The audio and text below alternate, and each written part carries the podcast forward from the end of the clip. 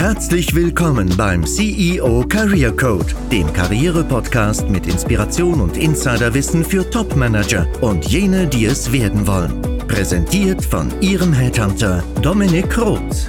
Herzlich willkommen zurück zum CEO Career Code. Wir greifen in diesem Podcast ja aktuelle Trendthemen auf und beleuchten deren Einfluss auf den Arbeitsmarkt und vor allem auf Karriere im Allgemeinen. EU-Richtlinien zur Nachhaltigkeit dominieren momentan nicht nur Investorenkonferenzen, sondern das Thema Nachhaltigkeit durchdringt alle Aspekte der Wirtschaft.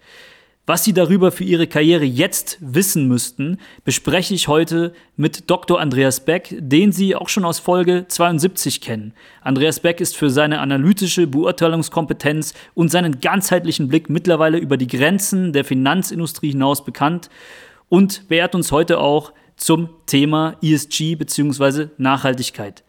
Herzlich willkommen zurück, Andreas. Freut mich, dass du da bist und deine Expertise mit uns teilst. Ja, vielen Dank für die Einladung, Dominik. Sehr gerne.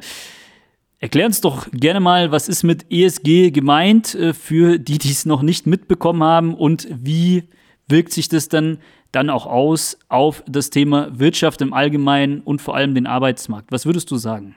Ich werde das jetzt ganz kurz äh, zusammenfassen, aber da gibt es schon tausende Seiten Gesetzestext. Also in Wirklichkeit ist das schon ein riesen Papiertiger, aber ich mache es Deswegen frage ich dich ja so. Ja, ich mache es ganz kurz. Also es ist so, die EU hat beschlossen und eigentlich die UN auch, dass die Wirtschaft umgebaut werden muss, insbesondere Richtung CO2-Neutralität. Dafür braucht man wahnsinnig viel Kapital. Das kann der Staat alleine nicht leisten, also muss privates Kapital motiviert werden, da rein zu fließen. Und das hat jetzt zu einer ganzen Bündel von Gesetzespaketen geführt, insbesondere dann auch in der Post-Corona-Phase, wo auf einmal sehr viel Geld da war durch zusätzliche Staatsverschuldung auch auf EU-Seite. Äh, vereinfacht gesprochen ist es so, dass jetzt über die gesamte Kette der Wertschöpfung die Unternehmen nachweisen müssen, dass sie Fortschritte machen, bezogen verschiedener Nachhaltigkeitsaspekte. Das geht jetzt weit über CO2-Neutralität hinaus. Also da gibt es jetzt auch Equal Pay und solche Sachen. Ähm, und ob sie da gewisse Ziele erreichen und wie sie da stehen, davon hängt ab, zum Beispiel, ob sie einen Risikoaufschlag bei einem Kredit zahlen müssen, den sie bei der Bank brauchen, oder ob sie vielleicht überhaupt gar keinen Kredit mehr bekommen und das geht ganz tief bis, also bis in den Mittelstand hinein, bis in den Bäcker. Das betrifft alle Branchen, auch zum Beispiel sehr, sehr stark den Gebäudesektor. Da gibt es auch sehr scharfe Vorgaben, die mit, mit einem großen Aufwand verbunden sind, bezogen auf äh, einem Umbau der, des Bestandes. Mhm.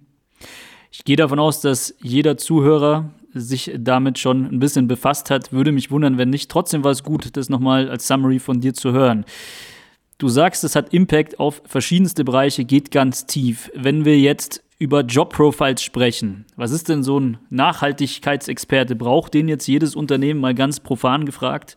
Also ich, ich bin wirklich in diesem Thema relativ weit drinnen, weil wir schon frühzeitig zum Beispiel für Banken Analysen gerechnet haben welche ESG, also welche Nachhaltigkeitsratings jetzt sinnvoll zu verwenden sind und welche nicht. Und je tiefer man da reinschaut, umso mehr sieht man, dass das im Moment einfach überhaupt noch nicht funktioniert. Und deswegen ist es also im Moment so, man muss das Thema besetzen als Unternehmen.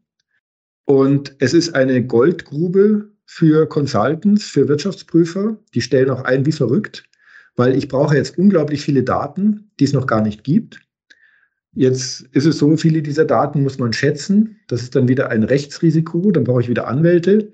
Also im Moment ist es praktisch eine Vervielfältigung der Wasserköpfe, der Bürokratie. Und dafür werden Herrscharen an Mitarbeitern eingestellt, die dann auch noch eine ausgesprochene äh, Machthoheit bekommen. Das ist fast wie die Inka, äh, wie, ähm, also das ist, das muss man sich wirklich so vorstellen, dass es inzwischen ganz konkrete Unternehmen auch gibt, mit denen ich arbeite, wo das letzte Wort, ob irgendwas gemacht wird oder nicht, dann der Nachhaltigkeitsverantwortliche fällt. Mhm.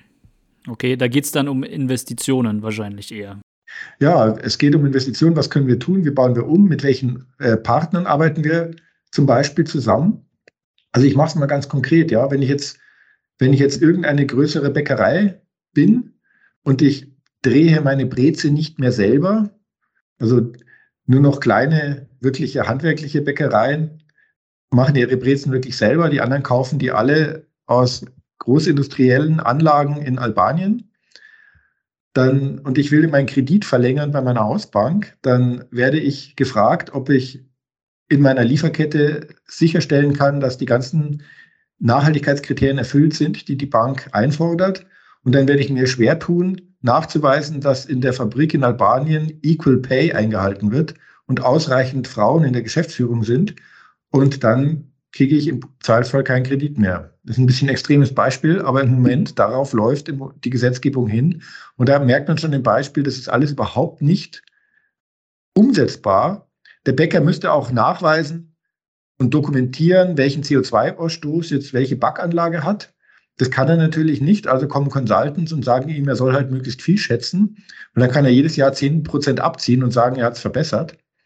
Mhm. Also es ist, im Moment ist es, wenn man sich jemals mit Planwirtschaft beschäftigt hat und Fünfjahresplänen in der Sowjetunion und der UdSSR und warum die gescheitert sind, dann ist das jetzt wirklich ein, eine Wiederentdeckung davon. Ja, genau wegen dieser kritischen Meinung und wegen dieser Erklärung habe ich dich auch eingeladen. Ja, vielen Dank dafür. Man muss sich nur mal anschauen, jedes größere Unternehmen veröffentlicht inzwischen 200, 300, 400 Seiten starke Nachhaltigkeitsreports, sodass man das Gefühl hat, jedes Unternehmen hat als eigentliches Ziel nur noch die Welt zu retten. Ja? Das ist ein solcher Humbug.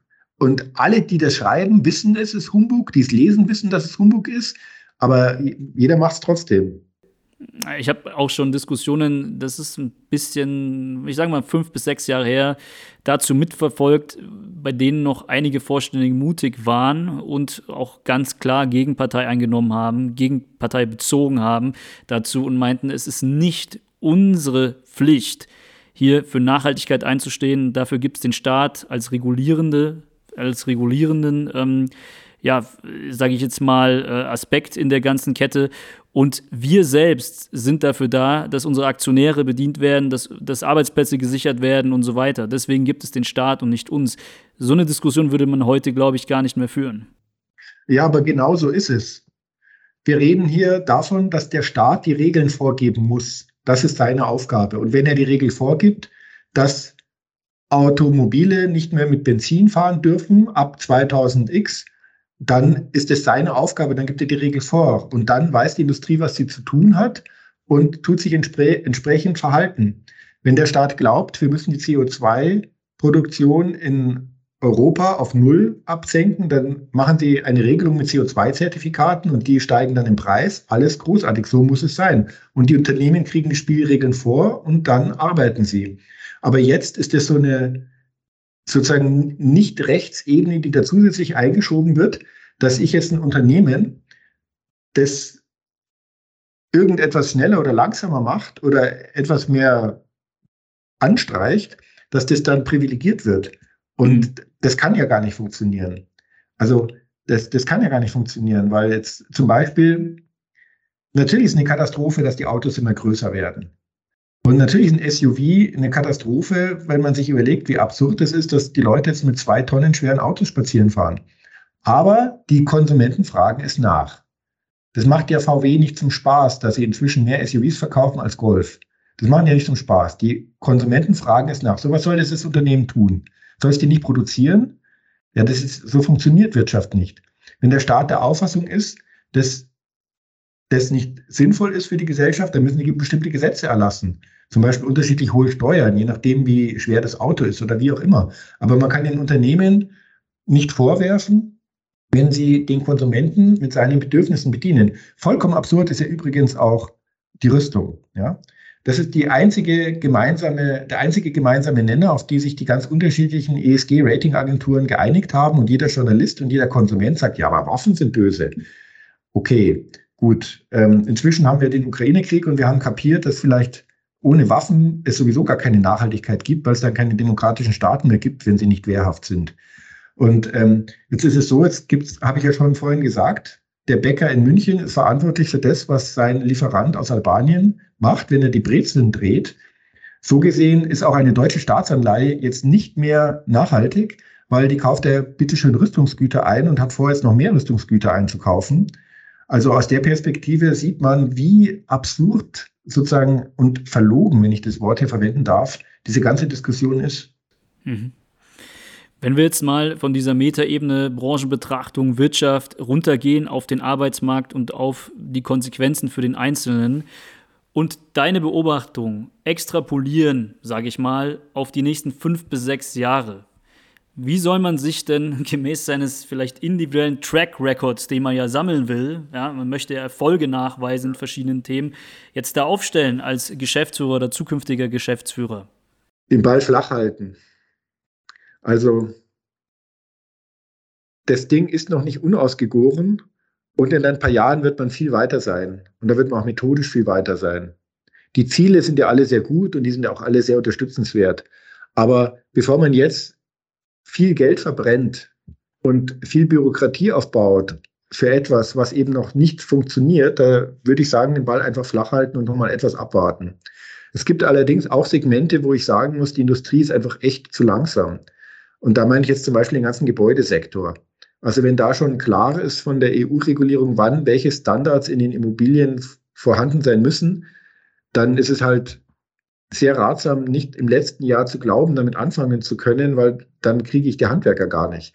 Also es gibt gewisse gesetzliche Regelungen, die sind jetzt schon da, da muss man reagieren. Und bei vielen Dingen sind die Unternehmen gerade in Deutschland auch sehr, sehr weit. Gebäudesektor ist da eine Ausnahme. Aber bei allem, was darüber hinausgeht, was jetzt von den Journalisten, von den Ratingagenturen so kommt und was da so an Nebelkerzen gezündet wird, am besten ducken und den Ball flach, flach halten. das ist ein guter Punkt.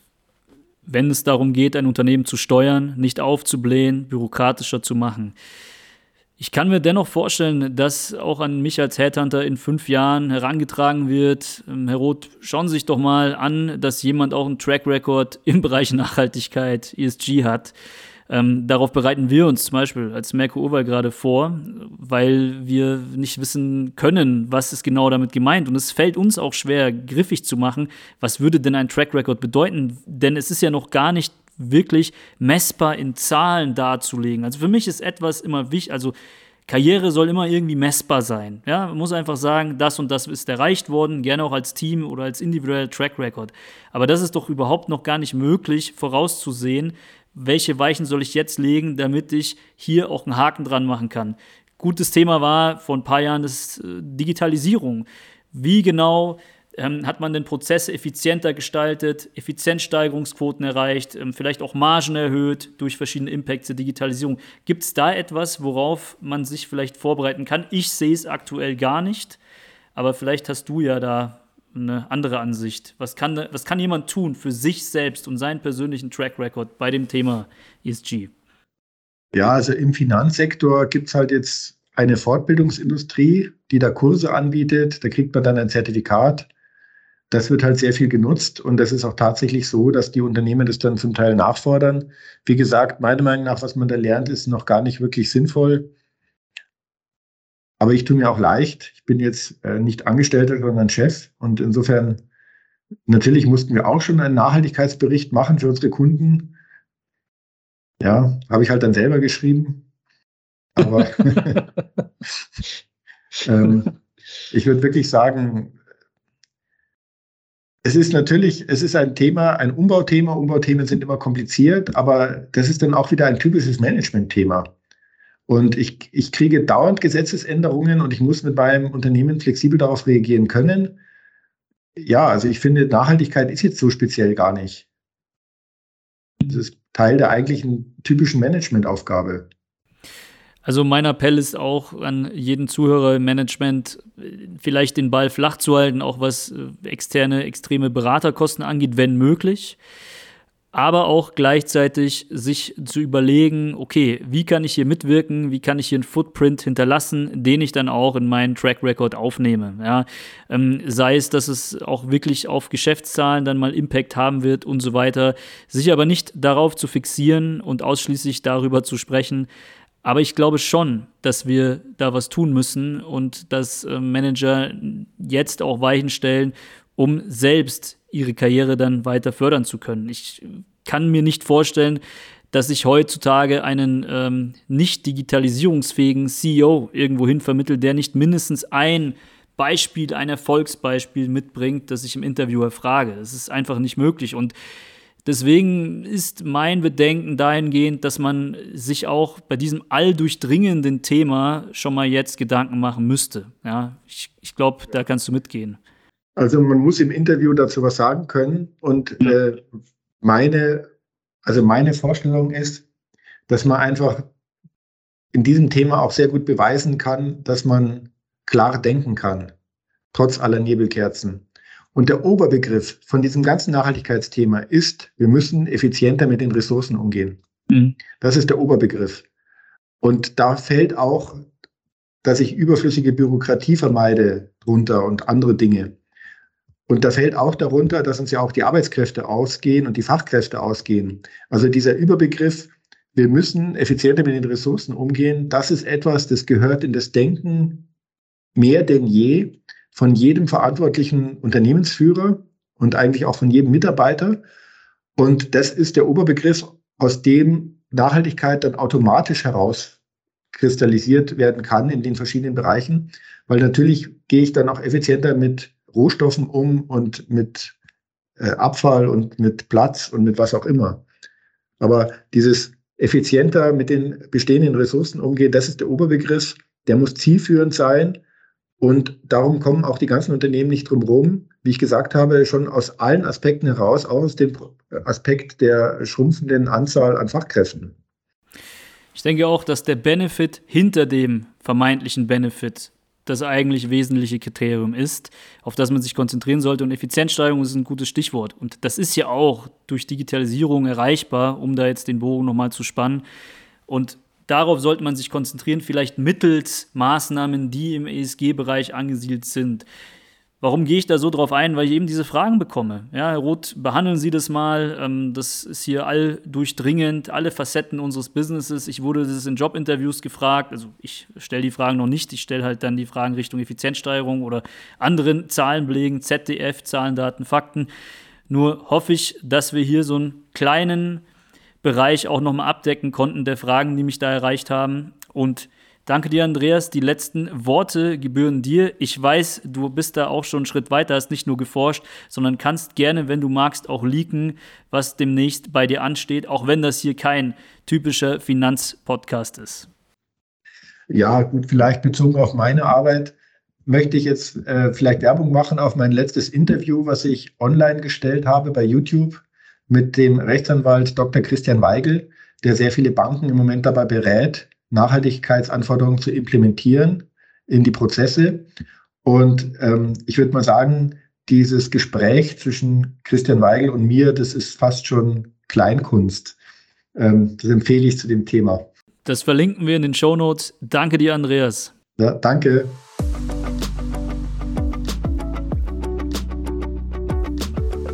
Wenn Ihnen als Zuhörer, Zuhörerin diese Interviews eine Inspiration sind, beziehungsweise Sie aus meinen Episoden ohne Interviewpartner einen wahren Mehrwert für Ihre Karriere beziehen, freue ich mich, wenn Sie den Podcast abonnieren, um zukünftige Inhalte nicht zu verpassen.